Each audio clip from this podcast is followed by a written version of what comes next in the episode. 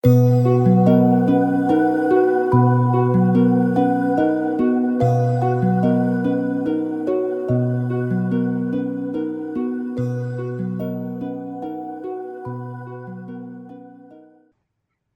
么再来就是呢，《天人经》和《真经》的读经笔记，它其实是我那整个系列的第四本哈。那大同都还在它前面，那原因是什么呢？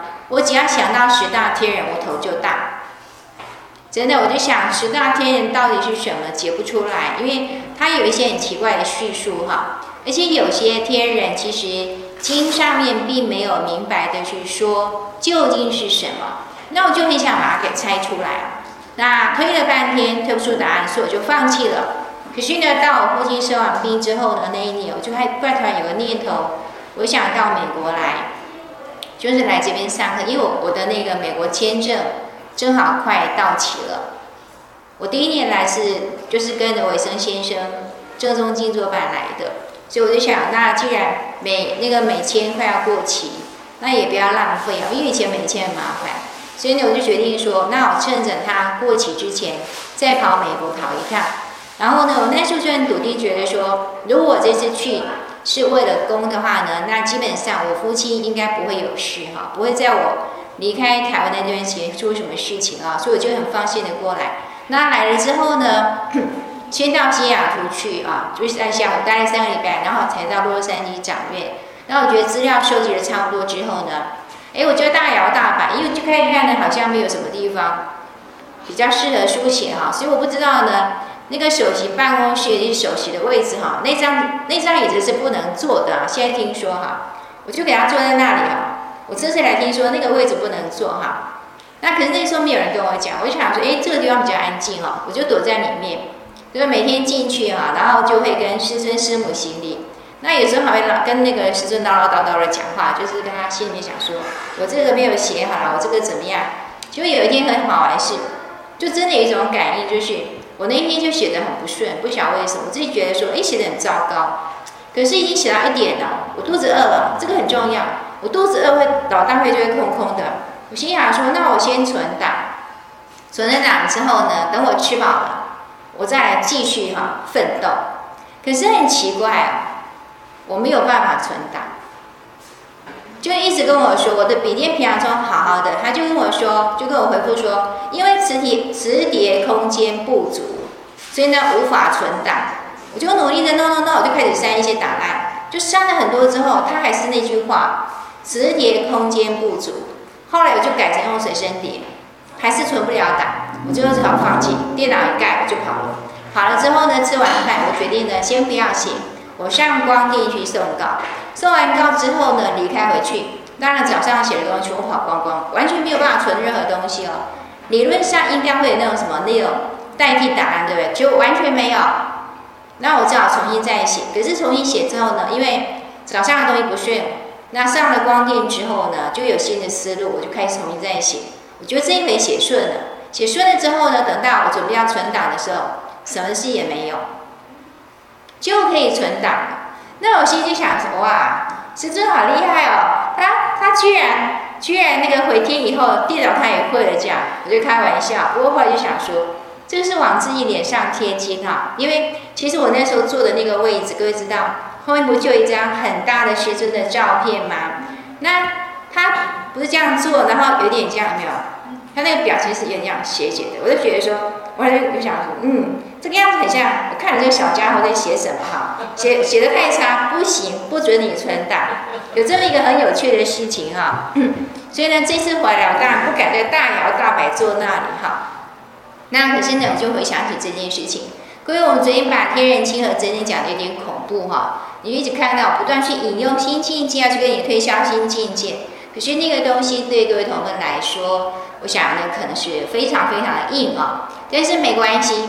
所以呢，我提出一个比较精要的一个，应该说比较精简的一个说法。事实上呢，《天人亲和真经》它虽然说了很多，但是其中很大好几段，还不止一段哦，好几段都是大段的大段的在说，说什么呢？各位把大白话讲，就是像这两行哈，心念越纯，心念越纯，愿力越坚，就是我们的愿力越强的时候，通往天界的电力就会更强，而且更快。因为心经就很明白的讲，人跟人之间，或是人人跟天之间，那种亲和力，基本上就是一种电力，两电交感。哎，所以我想到说，哎，我们以前常常讲，谁跟谁来电，对不对？听过这个说法吗？其实很有趣哈，真的就是来电，有没有？不是有些人会放电哈，来电了。那所以呢，就是如果我们希望我们跟仙佛也可以来电，对不对？那基本上是这个是可以下功夫的，就是我们的心平常练得更纯，然后呢，愿力更强的时候，其实送上天去的这种亲力，基本上就会更强，而且更快。然后呢，可以跟更高层次的仙佛，就是更高天界的仙佛，可以跟他亲和，所以回应来的合力呢会更加的强大哈。其实听亲和曾经讲到最后，讲的就是这么一个简单的概念。所以呢，我昨天会跟大家推销新境界，其实一方面想，如果在座对学术比较有兴趣的，或是呢，可能我们要引渡的人。是那种可能有点学术背景的，那跟他用这种这种方式的语言可能比较适合。那如果说这些都讲不通的时候呢，我们对应可能就是说，他就是一个很善良的人，也许他学历并不高，那我就用比较简单的白话去跟他讲，就是我们今天要修的就是这个。然后亲和真经呢，其实就是在讲这个概念哈。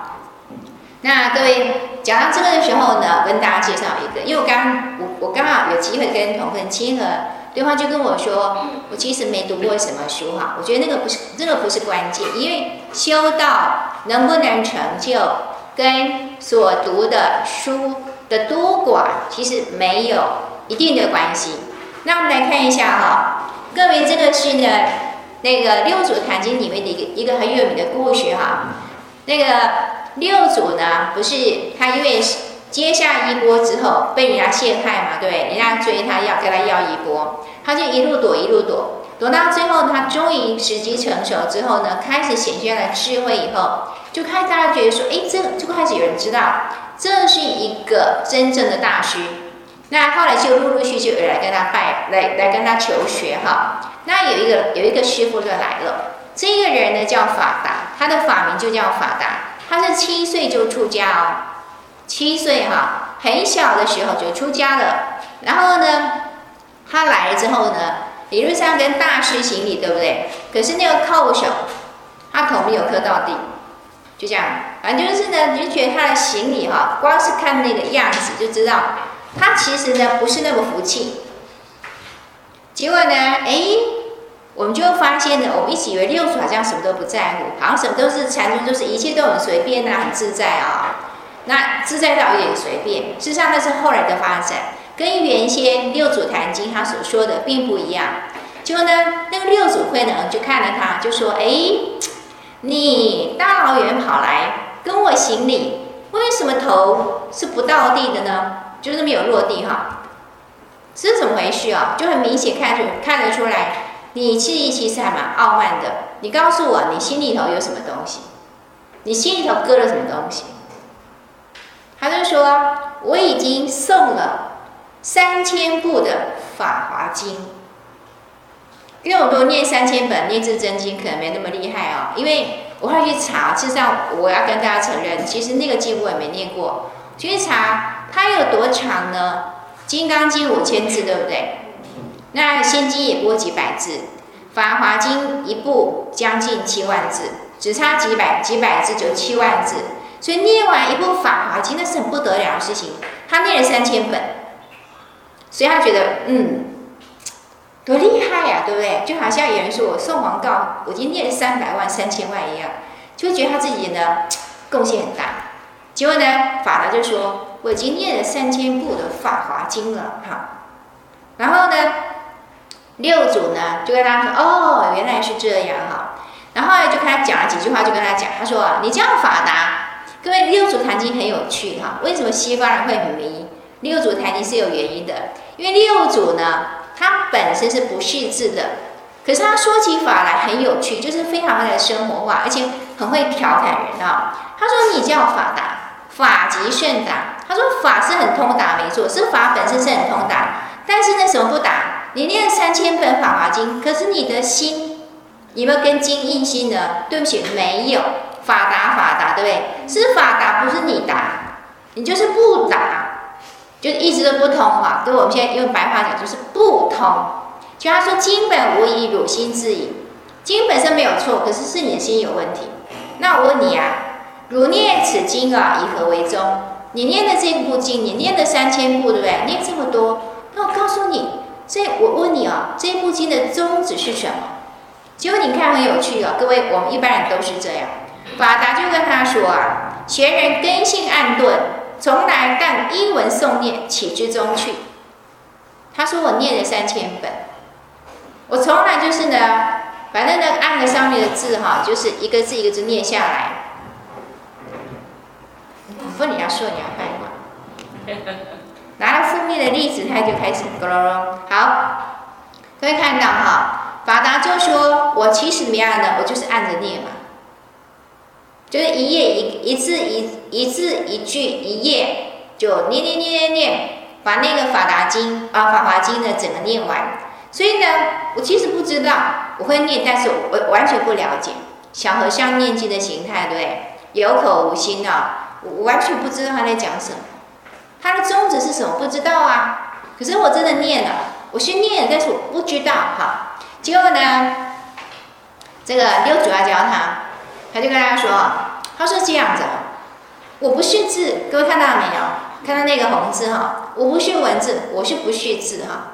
所以我没有办法直接拿经来看。你这样子好了，你把经拿过来，你念一遍，我帮你解释。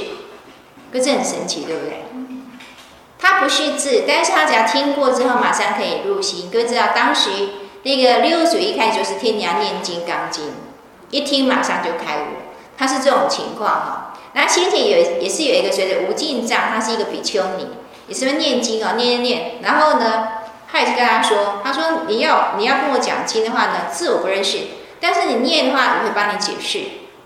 他就是有这个本事，就是大他是真的开悟的人。好，所以呢，能不能开悟跟文字呢，跟是不识字其实没关系，是心能不能通。哈，他就讲，他说：那你把经拿念一遍给我听，那我就帮你解说，我就告诉你呢，那里面那经到底说什么？哈，结果呢？”他就念念念念念，才念到第三品，那有很多品，他就等于一章一章这样念哈，一个章几个章的，一第一章、第二章、第三章，第三章是忏悔呃譬喻品，念到第三章而已，他就跟大家说啊，不用念，我知道，我跟你讲，我懂意思了。经各位有没有看到？其实佛经很长，对不对？那部经将近七万字，但他念到第三章，大家知道说，其实这部经的重点是什么？所以各位，我们其实反复在说的是。很多经典其实都在反复说同一个道理，说来说去是同一个道理，可是他用各种比方，就很像是呢，其实我今天就是要卖东西给你，对不对？我希望你来我的超级市场买东西，所以你不要这个嘛，没关系，我再提供别的商品，你只要在愿意在我这个超级市场消费就可以了。基本上呢，宗教的经典有点像这样哈，大家讲有点有点有点低俗哈。但基本上就是说，仙佛在讲经，他的用心就是透过各种不同的方式，反复去阐述，其实道理是同一个。说到最后，道理是同一个哈。那所以呢，在这个地方，六祖就跟他说：“哈，你不用再念下去，我知道了。我跟你讲，他在讲哈，我听过经，佛经上面讲，他说诸佛世尊，世尊还是佛的意思啊，就是开悟的人哈。他说其实呢。”所有的佛，那些所谓的觉悟的人，他为什么要来到世间呢？他就为了一件大事，就为大事，也就为了一件大事。那件大事是什么呢？就是教导众生，让他们从此呢开佛之见，用佛陀佛陀慈悲智慧的眼光去看待所有的人事物，看待一切的世间。我所有的佛陀要做的事情就是这个，同样一件事情，就这么简单。所以各位讲到回到我们常常在用的字眼，其实就是教化，妙，其实就是教化而已。然后呢，各位看下面那一段啊，其实很有意思哦。他说：“所以呢，这是那个六祖说的话。所以呢，我是劝所有的人，所有的人于自心中常开佛知之见。各位是回到自己的心哦，用我们的心呢去学佛陀他的知见。佛陀是慈悲的，他是智慧的，在他眼中没有不善之人，没有恶人这种事情，都是可以教化的。好，就是从心里面下手。然后呢，可是一般人是怎么回事啊？世人心邪，很多人其实呢，心里是是是有邪恶的根哈，所以呢，愚迷造罪，会因为愚痴的关系，会去犯下一些罪业哈。那口善，可能嘴巴说的是好的，可是其实心里面呢还是恶念。有什么恶念呢？给我们看哦，贪没有贪心、嗔心，一天到晚发脾气，然后骂人哈。那嫉妒心，看别人好就受不了。然后呢，谄佞、阿谀、谄媚，看到比比自己有权势的人，要去阿谀对方、谄媚对方、讨好对方。还有一种是什么呢？我慢，觉得自己最了不起，没有？就是那种我慢。他说：“亲人害物，对物不一定是东西，物在古文有时候就是人。我们所以用讲人物，没有？人物，这是这是一个人物哈。物有时候是人，有时候是东西，有时候是事。古文是这样。所以亲人还有怎么样呢？去侵犯别人。”冒犯别人，或者呢，去干干脆就去害人哈。那自开众生之见，所以这个是什么呢？这是完全就是一种众生的知见，才会想要去害人，就就自己这边造业哈。他说，如果能够正心常生，智慧关照，各位看到？心要正，心要善良，然后呢，到最用智慧去关照一切，自心止恶行善，是自开佛知之见。到最后就是呢，从心里面开始。其实呢，还是回到那句话：自尽其意，对不对？这话有没有讲？有没有佛经讲过？有，诸恶莫作，众善奉行。然后自尽其意，到最后还是反观自己的心哈。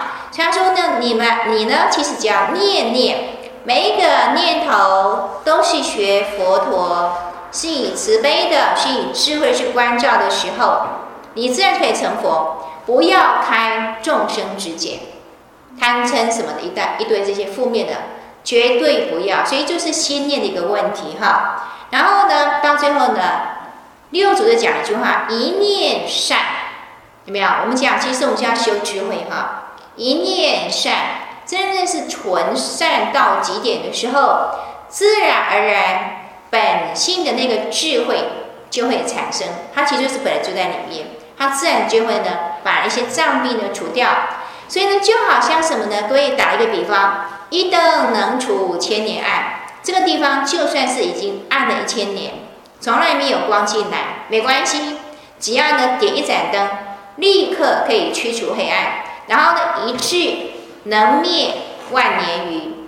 真有智慧的话呢，即使几世以来，这个万年可能是一个很长的前世哦。我们一直都是一个很愚痴的人。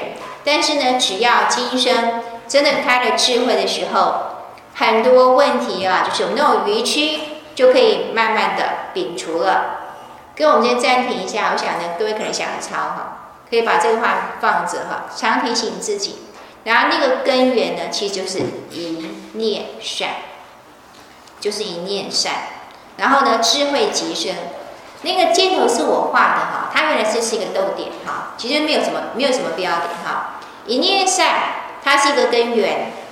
一念善之后，只要有善念，真正的善念是从心里面生出来的善念，不是只是嘴巴说，或是不是只是做给人家看，那么久而久之，自然而然智慧就会产生，从而让我们一种智慧的眼。去观看世间的一切哈，好，然后我们再看哦。所以呢，各位有没有看到啊？其实所有的宗教讲的都是什么？修行要修谁？当然修自己哦。可是我们就最怕什么事情啊？其实刚入门的时候很容易哦。说实话，我觉得所有刚开始入门的人，我们很容易去做什么事哦。我们刚进门就觉得啊，就应该怎样？因为我听到什么啊？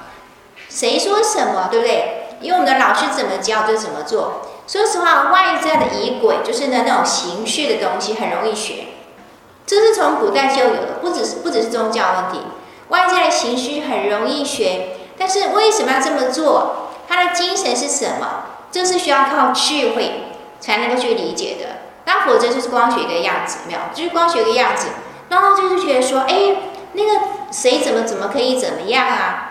就等于是把我们学到的道理拿去修理别人，说你就是怎样，你犯了戒如何如何。其实我觉得说，其实刚入门的，我们的确很容易这样，你就应该是怎样啊，对不对？就把那个规矩呢想得死死的哈，就应该怎样啊？所以你为什么不能不能不能，就去一直问质问别人？但是说真的，我觉得呢，这些年来我若看最多，或者说我其实从经典得到一个东西，就是不要去看别人嘛，看别人干什么？我有时候会期待说啊，比如说我会希望说，哎，这个离开了同分可不可以回来呀？那我可能说了很多遍之后，对方也许不动心，到但是到最后我就想。其实你要不要回来？说实话，那是你跟上帝的关系。我顶多说过几句嘛，对不对？你跟上帝的关系，同样是别人，我觉得他真的犯了错了，那也是他跟上帝的关系。然后呢，真正要我们觉得说他该受处罚，就算他真的该受处罚，谁可以处罚他？道德经有一句话，有一个名词叫“司杀者”，司是上司的司，就管理的意思。真正的司哈，可以有权去决定那个人的命运的。比如说，你叫他坏到几点，他该被砍头。真正除非他是犯了犯了法，否则他如果是违背了天道，真正违背天道的人其实是天，天才有这个权利。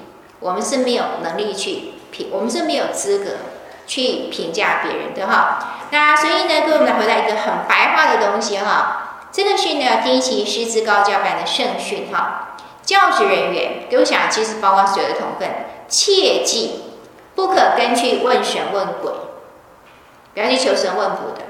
然后呢，能常常自问的人，就能问到上帝，意思就就可以通天。到最后，我们可以以上帝的智慧，是得到上帝一个亲和光、智慧光哈。所以那个自问，其实就是我们的反省忏悔。其实就是我们的反省忏悔，真的把这个功课做好的时候，自然而然可以天人亲和。到最后呢，有些答案自然就会哎，很奇怪，它就会自己从我们脑袋跑出来。我也不知道为什么，他突然想就想到一件事，说哦，其实我是该怎么做的。那各位我要说的是，所谓的解决问题啊，有时候不是那个事情真的解决掉了，而是怎么样？其实我们自己想开了。我们放过了对方，然后呢，我们放过了自己。所以我们想同学说，我为什么要这样管呢？为什么要去干涉对方？对不对？其实我们放手就没事。有时候就是我们要放手，并不是我们认为对的事情就一定是对的，因为其实每个人立场是不一样的，看到的也就不一样哈。那能时时刻刻以教风为范的人，上帝会不断给他灵感。